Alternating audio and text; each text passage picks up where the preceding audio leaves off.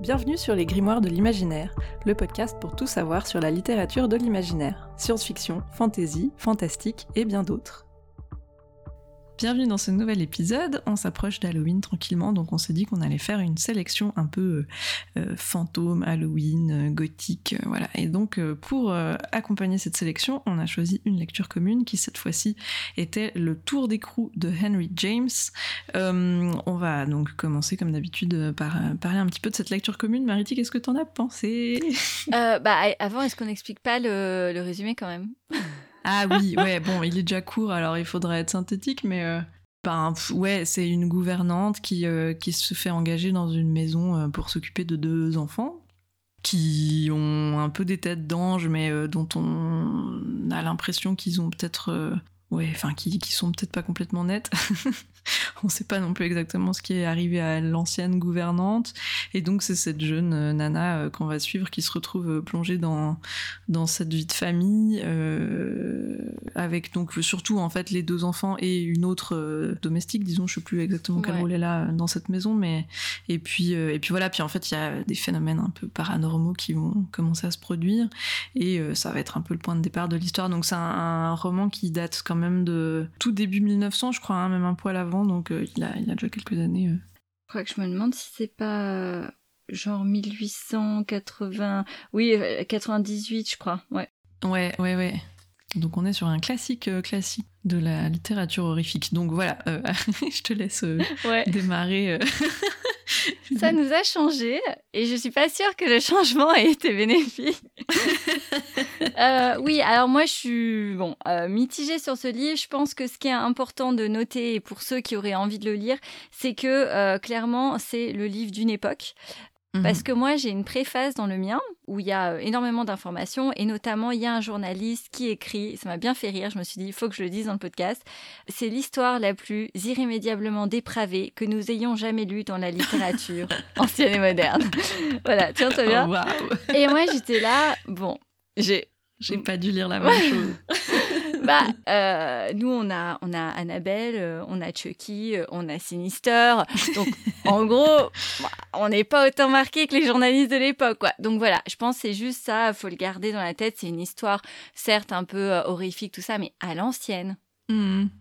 Oui, et puis, euh, non, du coup, euh, bah, le, truc par contre que tu as mentionné avec hum, l'espèce de, gouvernante, là, qui est avec l'institutrice, et que j'ai trouvé euh, très bien, c'est qu'en fait, au final, il y a plein d'employés dans la maison. On le sait, il les mentionne, mais en fait, tu as quand même l'impression que c'est un huis clos avec l'institutrice, la gouvernante et les deux enfants uniquement.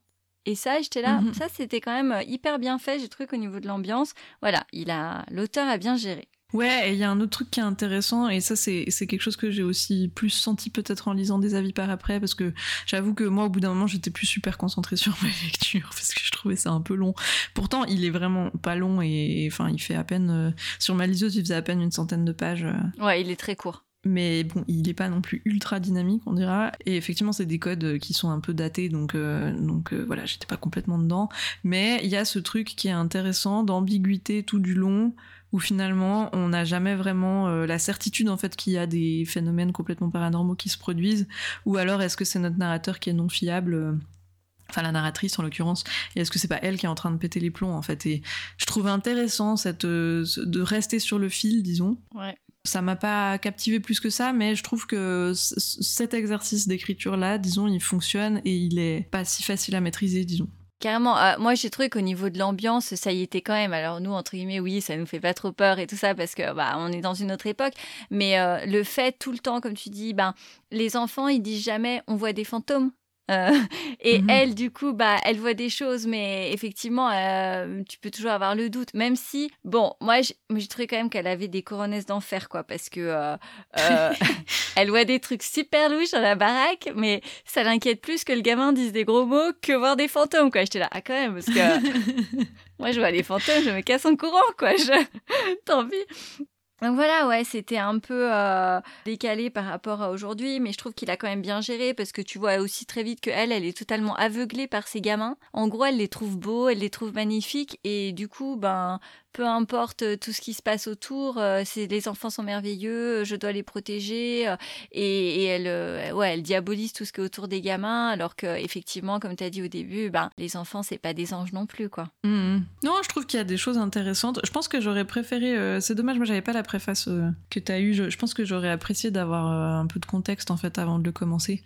Ah, alors, euh, moi, c'était l'inverse. C'est-à-dire que j'ai commencé à lire la préface et j'ai arrêté. Parce qu'en fait, la préface disait tout. Tout, tout, tout. Ah, ben ouais. Et ça, c'était.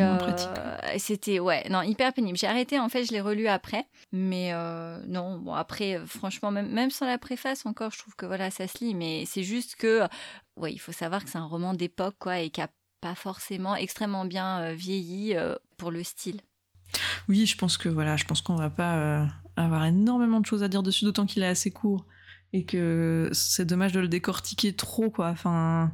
Moi, en gros, j'ai plus rien à dire, à part peut-être qu'il y a eu dernièrement, il y a eu une adaptation en film avec le héros de Stranger Things. Donc, moi, j'avoue que c'était ça. Je me dis ah mais tiens, il jouait là-dedans.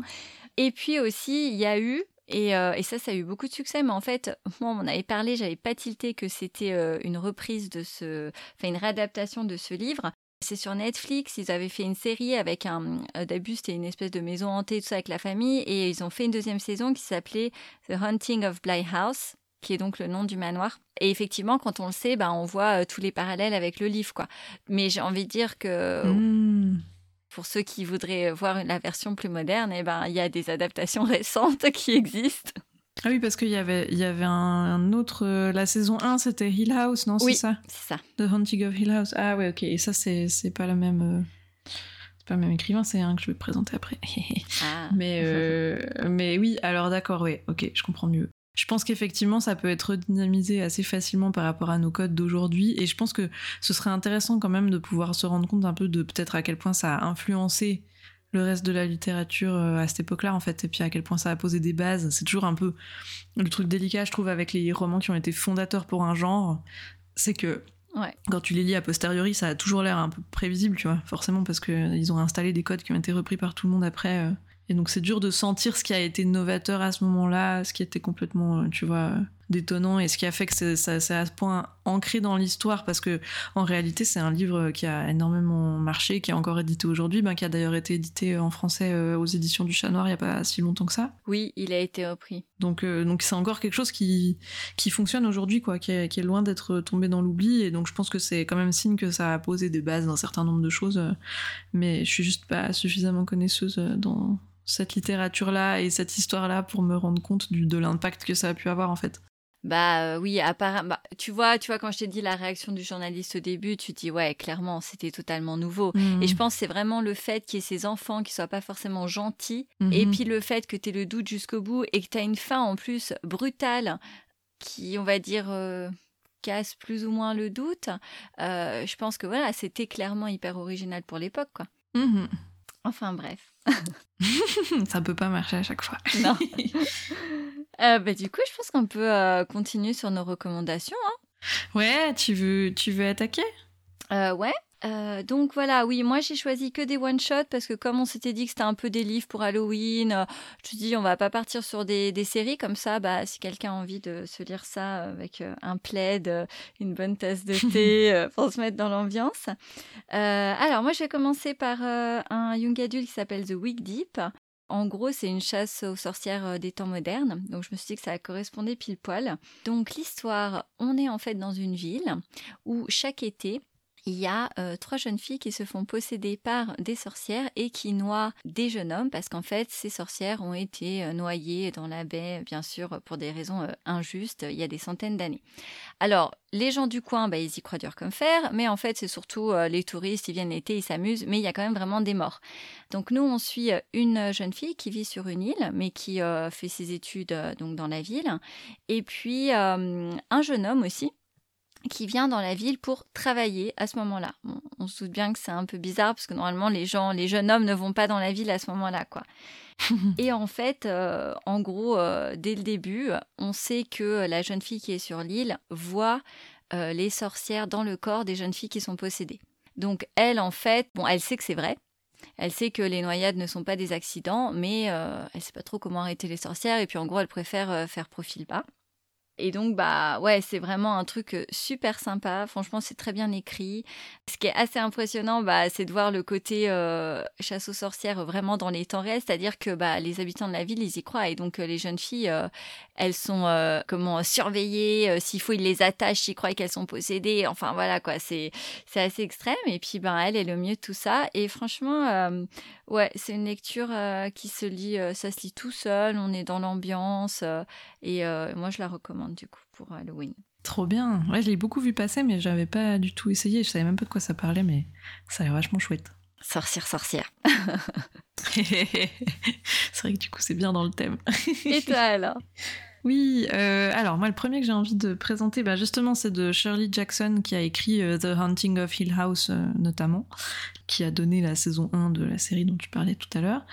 Et moi, le livre que j'ai lu d'elle, ben, tout dernièrement d'ailleurs, parce que c'était aussi un des bouquins que je t'avais proposé pour la lecture commune de cet épisode, c'était Nous avons toujours habité le château dans sa première collection et qui a été ensuite traduit par Nous avons toujours vécu au château. Euh, moi, je l'ai lu en anglais, donc c'est We Have Always Lived in the Castle et c'est sorti en 62, donc c'est aussi assez, euh, ah ouais. assez vieux.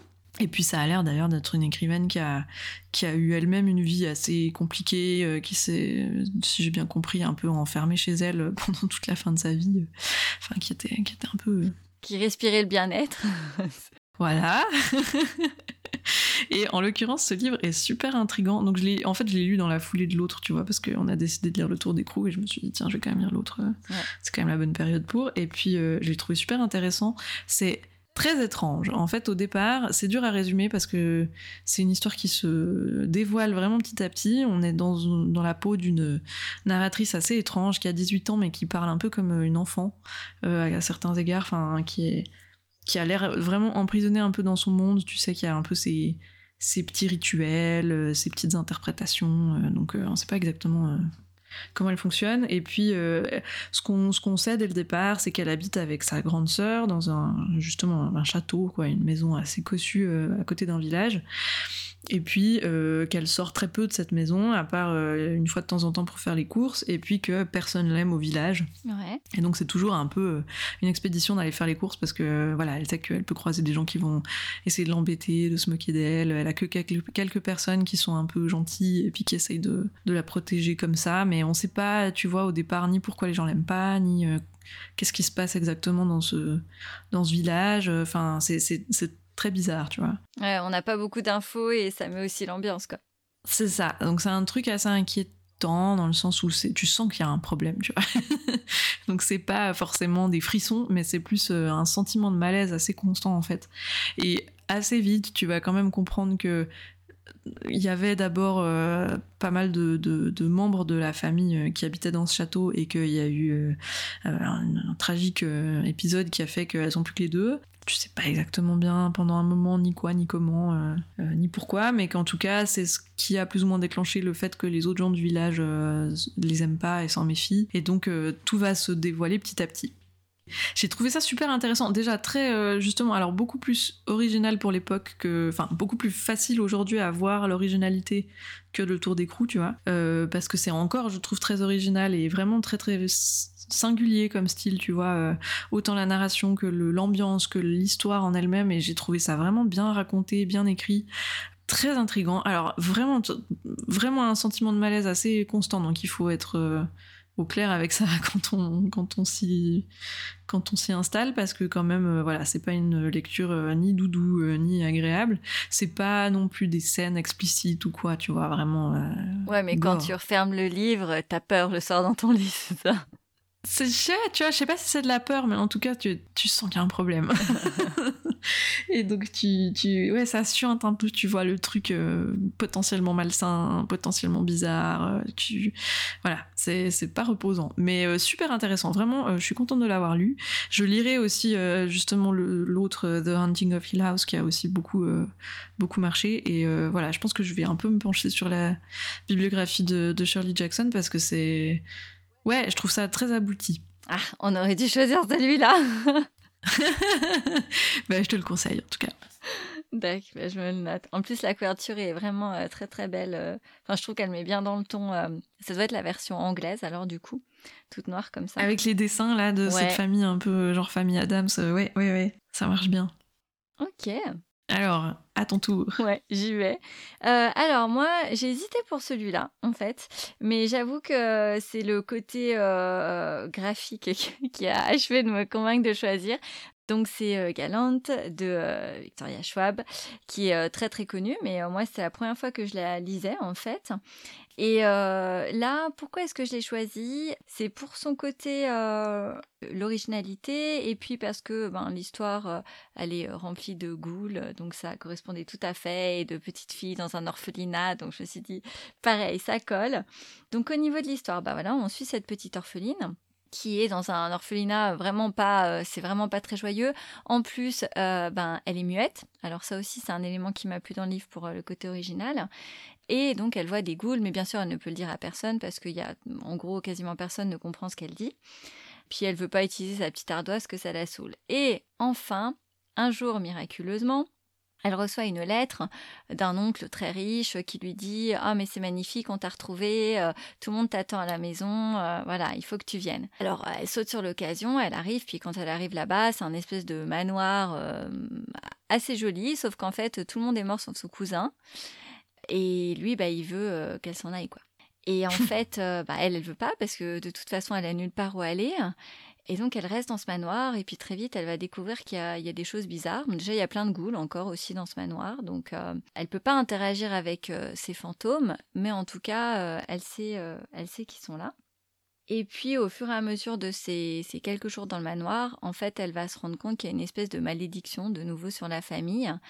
Et que, en parallèle de leur manoir, il y a une copie du manoir, donc de leur manoir, sauf qu'en fait c'est un manoir sans vie. Et le maître de ce manoir-là, il détruit toute vie. Et, euh, et donc voilà, bah, l'histoire euh, en fait se, se base sur euh, cette petite fille qui n'arrive pas bien à communiquer avec les autres, que ben ils parlent pas le langage des signes dans le manoir, qui essaye de comprendre ce qui se passe, sachant que ouais il y a des trucs un petit peu paranormaux dans le dans le manoir.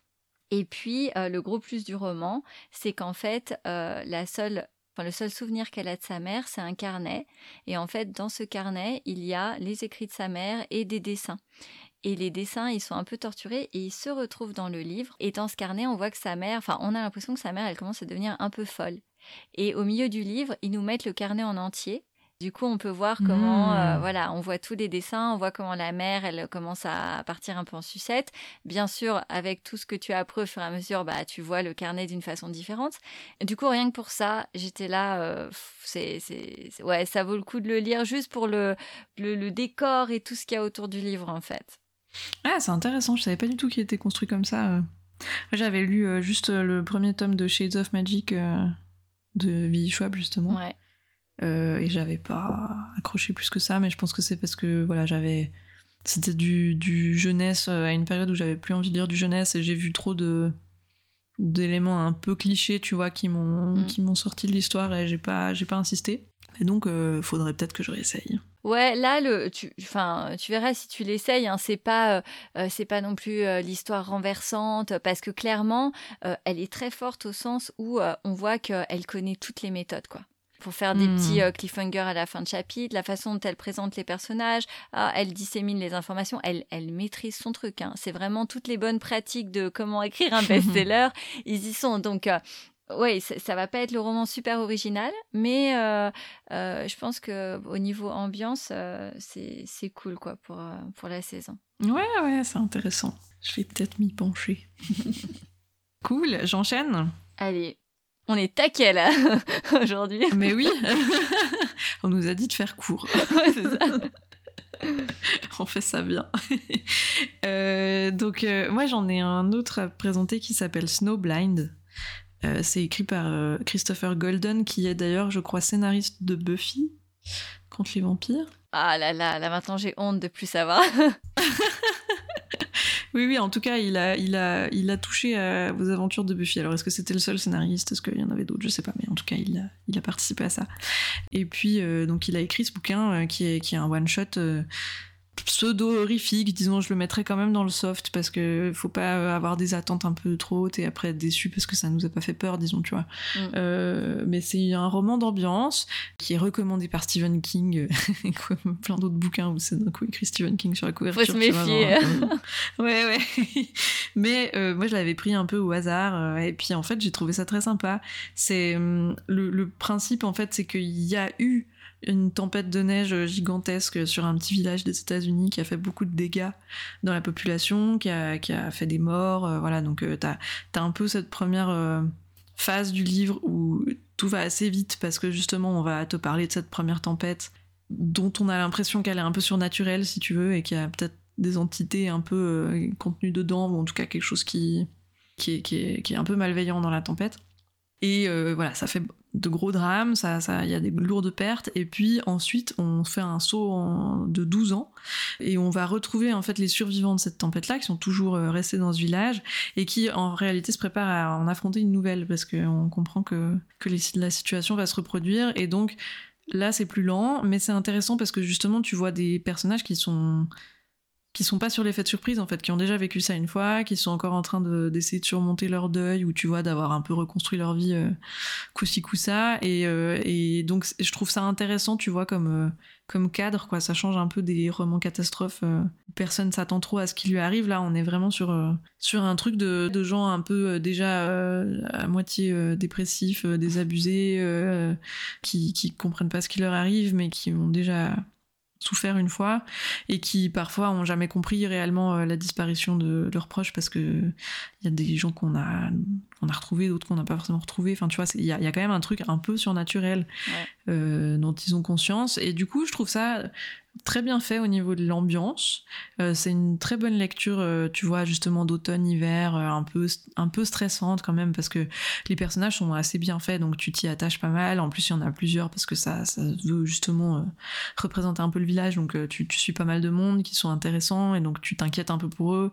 Puis donc t'as quand même ce- cette envie de savoir qui va s'en sortir ou pas, qu'est-ce qui se passe réellement avec cette tempête. Et en même temps t'as ce côté très huis clos comme ça de la tempête de neige, tu vois, qui isole le village du reste du monde parce que d'un coup, tu vois, Ouais. euh, tu peux plus euh, circuler, euh, les lignes de téléphone sont peut-être coupées, enfin voilà, t'as ce truc assez oppressant du huis clos. euh. C'est très divertissant, c'est très sympa. C'est pas, tu vois, c'est un peu sans prétention. Ouais. et ça révolutionne pas grand chose, mais voilà, comme lecture, lecture sous un plaid au coin du feu, c'est, ça marche très bien. Moi, j'en ai un très bon souvenir. Et je l'ai lu il y a quand même quelques années, et j'en ai vraiment un bon souvenir. euh, donc, euh, je pense que c'est plutôt bon signe quand ça reste un peu comme ça dans le temps. Ouais, exactement. Et donc, euh, ouais, il fonctionne bien.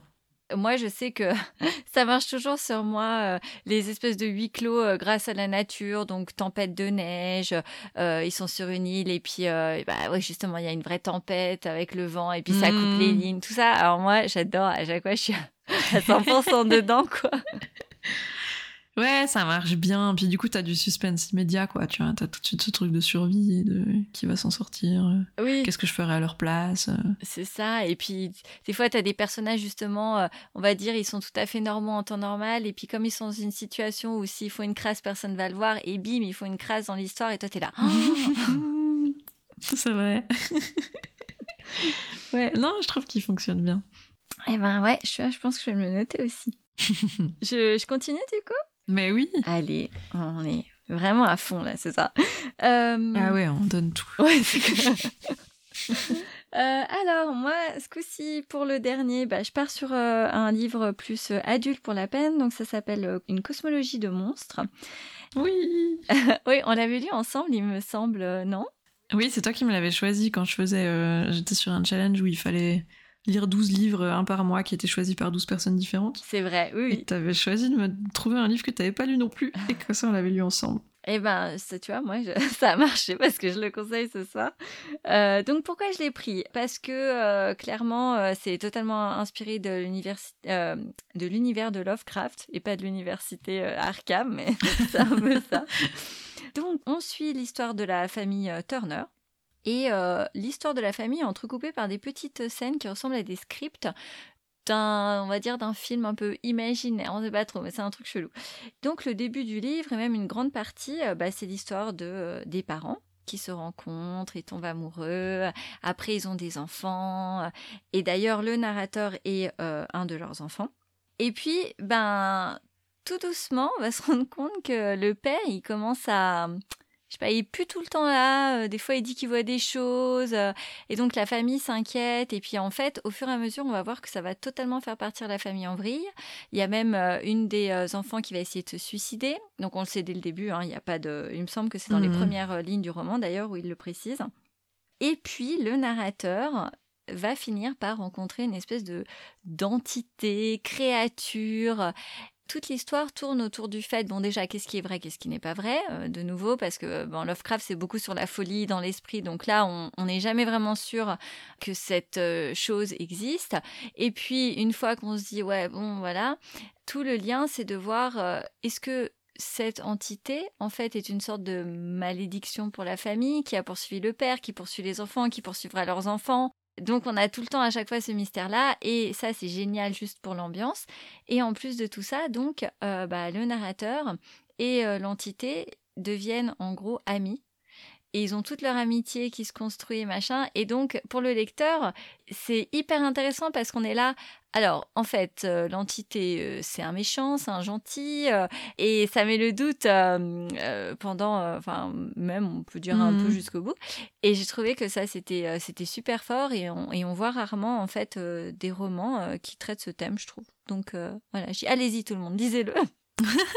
ouais, il est vraiment super. Et en plus, il y a toute cette fascination pour les maisons hantées qui marche donc aussi bien pour le thème parce que enfin, quasiment tous les épisodes qu'on voit à travers les différentes époques de cette famille là sont autour d'un moment où ils doivent euh, soit visiter, soit construire, soit euh, faire, faire tourner des maisons hantées oui, parce que c'est vrai, j'ai pas, euh, j'ai pas dit, mais en fait, euh, le père, au fur et à mesure qu'il commence à partir en Z, il se met dans l'idée de transformer euh, la maison en maison hantée, quoi, que les gens visitent et payent et tout ça.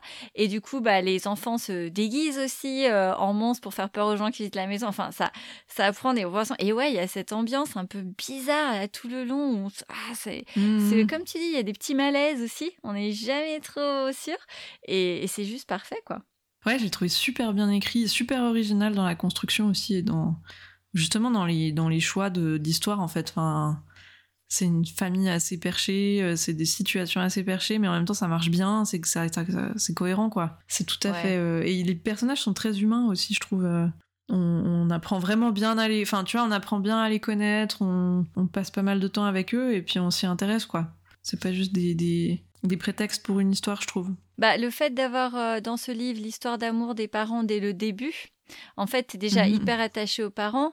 Et du coup, euh, enfin moi, je vois euh, la, mère, elle en bave énormément, justement, parce qu'elle voit son mari qui est plus tout à fait là.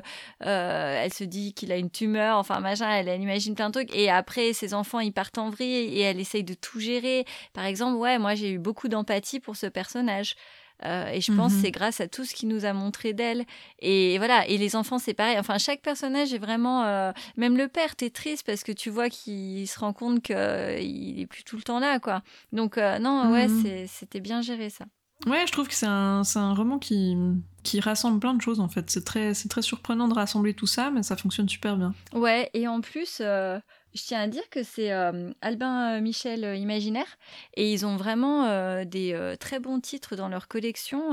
je trouve que maintenant, enfin ouais, moi c'est une collection que je que je regarde maintenant et que je suis parce que je trouve qu'il y, y, a vraiment plein de bons trucs chez eux. Et c'est un premier roman, je crois, hein, de Sean Hamill. Je sais pas d'ailleurs si on a écrit un autre depuis. Je suis en train de regarder. Ouais, c'est écrit parce que j'ai le livre à côté de moi. C'est ça. Il est appelé à devenir euh, en plus une euh, série télévisée. Ah ben on verra. Mais c'est son premier hmm. roman. Oui, ben je suivrai ce qu'il fait en tout cas parce que je trouve que c'était très abouti. Et d'ailleurs, j'ai à l'arrière du livre un commentaire de Stephen King. on en parlait. Encore. Il est partout ce gars. c'est ça. Ouais, on aurait pu en recommander un de lui d'ailleurs, mais c'était presque trop évident. Ouais, j'avoue que moi aussi, je me suis dit, bon, non, il est, il est assez connu comme ça. Effectivement. Alors, et toi, quel est ton dernier? Alors, le dernier, c'est un qui va te plaire aussi, parce que je sais que tu l'as beaucoup aimé. Euh, c'est Bird Box de John Mallerman. Ouais, carrément. Moi, j'avais lu, euh, pardon, j'avais vu le film qui est sorti sur Netflix sans du tout savoir que c'était tiré d'un livre c'est pas vraiment un film d'horreur en fait. Ça se vendait comme un film d'horreur mais je dirais que c'est plus un, un film euh, thriller quoi. Un peu un peu à suspense mais c'est pas Ouais. voilà ça fait pas ça, ça fait pas hurler quoi. Mais euh, qui était intéressant dans son principe parce que c'était une histoire avec des créatures euh, un peu non identifiées qui surgissent d'un coup euh, sur Terre. Et tout ce qu'on sait c'est que quand, quand on pose le regard sur elles euh, on devient fou et euh, on essaye de se tuer quoi. Et en fait il y en a qui deviennent fous qui s'attaquent à d'autres gens et il y en a qui se tuent directement. En tous les cas ça finit en carnage. Et euh, donc les survivants euh, pour éviter de tomber face à une créature enfin ou avoir un contact visuel avec se calfeutrent un peu chacun chez soi ou dans des endroits sans fenêtre ou ou alors se baladent avec les yeux bandés. Enfin de toute façon les contacts deviennent compliqués. Et donc nous on suit une euh, de deux enfants euh, dont on comprend que ça fait déjà quelque temps qu'elle survit euh, toute seule. Mais au départ on sait pas vraiment ce qui lui est arrivé et, euh, et comment elle a survécu parce que de toute évidence ça fait déjà quelques années que, ces créatures sont arrivées sur Terre. Donc voilà elle, a un peu retrouvé un semblant de vie quotidienne, disons. Et là, euh, elle, doit, elle doit quitter sa maison avec ses deux enfants. Ils vont devoir partir euh, sur une rivière et on sait au début ni vraiment pourquoi, euh, ni comment, comment ils en sont arrivés à vouloir partir. Et on, ça alterne un peu entre justement les moments dans le présent où ils sont en train de partir et puis les moments qui retracent depuis le début de la catastrophe, disons, les années qui sont écoulées depuis pour qu'on comprenne un peu comment elle est arrivée là. Et donc j'avais trouvé le film super intéressant, euh, bien, ouais, bien ficelé. Et quand j'ai su que c'était un livre, euh, voilà, ça m'a donné très envie de, de voir euh, comment ça donnait en bouquin parce que je me doutais qu'il y aurait un peu plus de, de détails, un peu plus d'infos, euh, voilà. Et en fait, le bouquin m'a fait méga flipper. je m'y attendais pas parce qu'en général, je suis pas très impressionnable par écrit. J'ai tendance à assez bien vivre. euh, Enfin, en général, quand on vend les bouquins comme des bouquins horrifiques, euh, ça se passe assez bien. Donc, euh, je pensais être plus impressionnée par le film que par le livre, tu vois. Et, euh, non, vraiment, le bouquin m'a beaucoup plus stressé. j'ai trouvé hyper prenant, euh, hyper bien, fichu. euh, euh, assez, finalement, le film est assez fidèle, mais euh, il y a quand même des éléments en plus dans le livre qui, qui marchent vraiment bien, Ouais. euh, qui rajoutent des dimensions un peu différentes. Il y a aussi moins, il n'y a pas d'histoire d'amour, tandis que dans le film, il y en a une. Ah voilà. merci. Non, mais...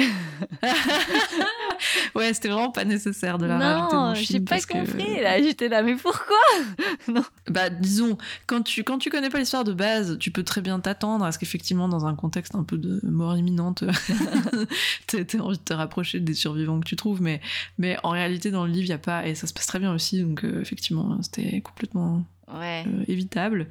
Euh, donc le livre se concentre vraiment beaucoup plus sur euh, essayer de percer le mystère de ces créatures, essayer de contourner, de trouver des moyens de, de, vivre avec ou de s'en sortir. Euh, Il y a plus de personnages peut-être aussi, j'ai l'impression. Il me semble qu'il y a un peu plus de monde euh, qui vivent ensemble.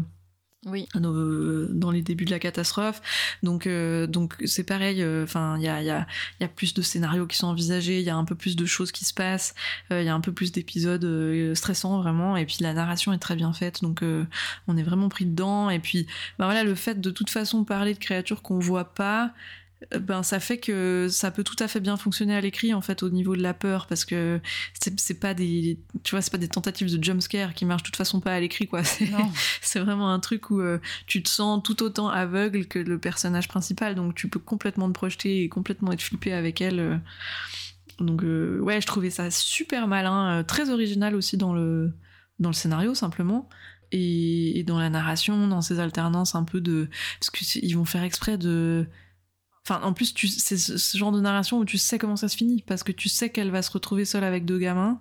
Ouais, mais c'est tu pas sais grave. comment, tu sais pas pourquoi, et, t'as- et mais c'est pire parce que justement tu te dis mais non mais là elle est pas avec plein de monde, ils vont bien, euh, qu'est-ce qui va bien pouvoir se passer pour qu'elle se retrouve toute seule quoi, tu vois? Donc ça plane au-dessus de toi tout le temps quand tu lis les trucs dans le passé et c'est assez flippant quoi. Et donc la narration euh, fait exprès d'osciller tout le temps euh, dès que t'as un peu un suspense dans une des deux époques, et ben on va changer d'époque exprès pour faire durer un peu. J'ai trouvé ça très très bien joué et, vraiment ouais je suis très impressionnée par ce livre même en ayant déjà tu vois les grandes lignes de l'histoire en tête puisque j'avais vu film il y a pas si longtemps que ça euh, il marche super bien quoi. Je suis très très enfin vraiment euh, c'est un des rares, rares bouquins qui m'ont qui m'ont vraiment fait me sentir pas sereine du tout la nuit en le lisant un peu tard. Et là j'ai enchaîné avec la suite parce qu'il y a une suite qui est sortie en tout cas en anglais. Je sais pas s'il a déjà Oh été traduit. Non, mais je vais absolument aller voir.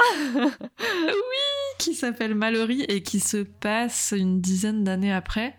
Ok, donc ça change complètement le cadre parce que du coup euh, voilà euh, c'est on peut pas dire. c'est c'est- Donc, non je peux pas euh, je peux pas donner trop d'infos mais on est quand même toujours dans le même contexte. Il y a toujours euh, ce problème de créature euh, qu'il faut pas regarder.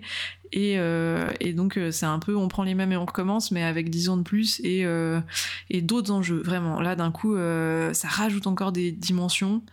Et donc je suis très curieuse de voir où ça va aller. J'ai pas fini encore mais j'ai trouvé ça assez culotté en fait parce que je me dis déjà son concept de base il était fort et en même temps faire un 2 ça risquait de commencer à tourner en rond parce que comme t'es quand même vachement limité par le fait que tes personnages ils sont aveugles, tu vois, enfin ça, ça, Oui. il me semblait qu'il y avait déjà beaucoup de situations qui avaient été creusées dans le 1, tu vois, et là le 2 il rajoute un truc encore et du coup ah je suis curieuse de voir si ça va si ça va faire trop ou bien si ça va rester justement euh, sur le fil euh, très très bien joué, mais pour l'instant ça démarre fort. Ah, moi, je suis tellement contente que tu aies aimé ces livres parce que, alors, moi, mais ça fait partie de mes livres préférés, et même encore aujourd'hui, en fait. Et je me souviens, ce qui m'avait aussi. euh, alors, comme toi, j'avais été euh, juste subjuguée parce que cette idée que tu ne peux pas voir ton ennemi, c'est-à-dire que nous, on parle de créatures, mais en fait, dans l'histoire, elle sait juste que si tu regardes dehors, tu deviens fou et tu te tues.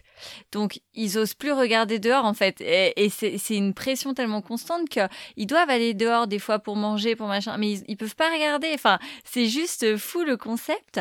Puis encore, on parle de créatures, mais c'est vrai qu'on n'en sait rien, même encore. Ouais. euh, Enfin, aucun moment on peut savoir, puisque de toute façon personne peut voir, donc on suppose que c'est des créatures, mais. C'est ça. Et le truc qui m'avait vraiment marqué au début de ce livre, et c'est c'est hyper fort au niveau de la psychologie du personnage, ça te met tout de suite dans l'ambiance. En fait, elle a euh, les deux enfants qui sont avec elle, elle les appelle garçon et fille, quoi. Et là, tout Oui. de suite, tu dis, oh là, attends, c'est un peu bizarre. Là. Cette elle a deux enfants, mais elle les appelle pas par leur prénom. Rien que ça, je, je trouve que ça te met tout de suite dans l'ambiance. Et voilà, alors moi, oui, euh, j'ai le, le, moi j'avais lu le livre et après j'ai vu le film et j'avais été euh, le début du film, je trouvais ça bien, mais après ils ont ajouté une histoire d'amour et surtout ils ont enlevé un passage que je trouve hyper important dans le livre où moi j'étais là, oh mon dieu quoi, ça, ça- je trouvais que ça, ça avait été un twist énorme dans l'histoire et là ils l'ont fait différemment, ils ont enlevé ça parce que je pense que ça, ça aurait été trop long euh, en film. Mhm. Ils ont trouvé un autre moyen de faire qui est les conséquences du twist du livre, quoi. Et du coup, bah, c'est vrai que quand tu avais lu le, le- le livre, euh, tu vois, en fait, j'attendais juste ce moment. Et quand j'ai vu qu'il avait été coupé, Mhm. j'étais là, Oh, ils ont coupé le moment, mais ils ont fait une histoire d'amour. Alors, moi, sur le coup, ça m'avait, voilà. Mais, euh, mais je, quand même, j'avais quand même passé un bon moment avec le, avec le film hein, aussi. Mais non, euh, le, ce livre-là, moi aussi, il m'a, oh, il m'a scotché. Et le gars, c'est son premier roman. Aussi, hein, ouais, Ouais. ouais. Donc je crois que c'est un chanteur à la base ou, je- ou un musicien, enfin un truc qui n'a rien à voir. Et euh, Ok. waouh, c'était non franchement celui-là, euh, c'est vrai. S'il y en a qu'un seul, prenez celui-là de tous les ceux qu'on a présentés ce soir. En tout cas, je trouve que c'est celui qui fait le plus peur, quoi, vraiment. Euh, si c'est ça le but, euh, Ouais. ça, ça- ça va, ça, va, ça va toucher la cible, quoi, parce que vraiment, euh, c'est- c'est c'est pesant. hein. Et puis tu sens que c'est un bouquin qui est dur. C'est comme tu dis, rien que le fait de savoir que c'est une mère qui a pas donné de prénom à ses enfants. Tu sens que c'est, on est en survie, quoi. Il y a, pas de place pour euh, des petits moments sympas. euh, Il y a pas, euh, y a pas d'amusement. euh, Il y a pas de moment où tu souffles, quoi. C'est, c'est, c'est d'une violence euh, quasi constante, quoi. Ouais, parce que je me souviens aussi, euh, je sais plus comment elle éduque euh, les bébés, mais euh, c'est hyper strict. euh, elle les habitue. Oui, je crois que c'est ça. Dès qu'ils essayent d'enlever leur bandeau, elle les tape.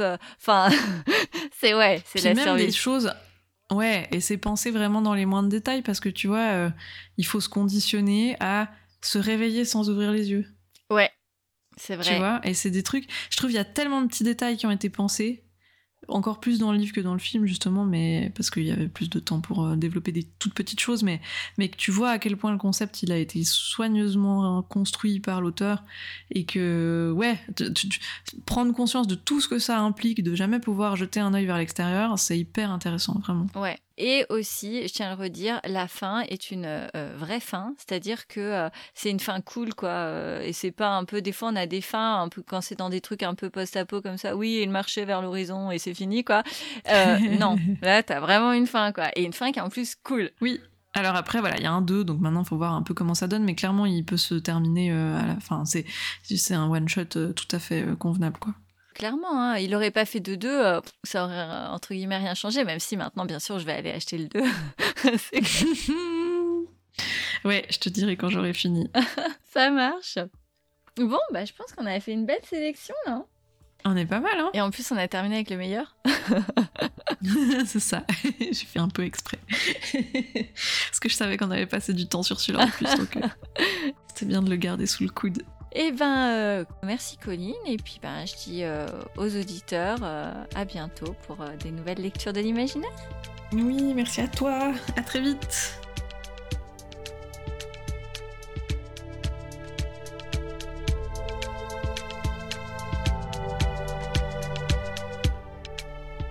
Merci d'avoir suivi cet épisode. N'hésitez pas à vous abonner pour être au courant des prochains ou de laisser un commentaire. À bientôt!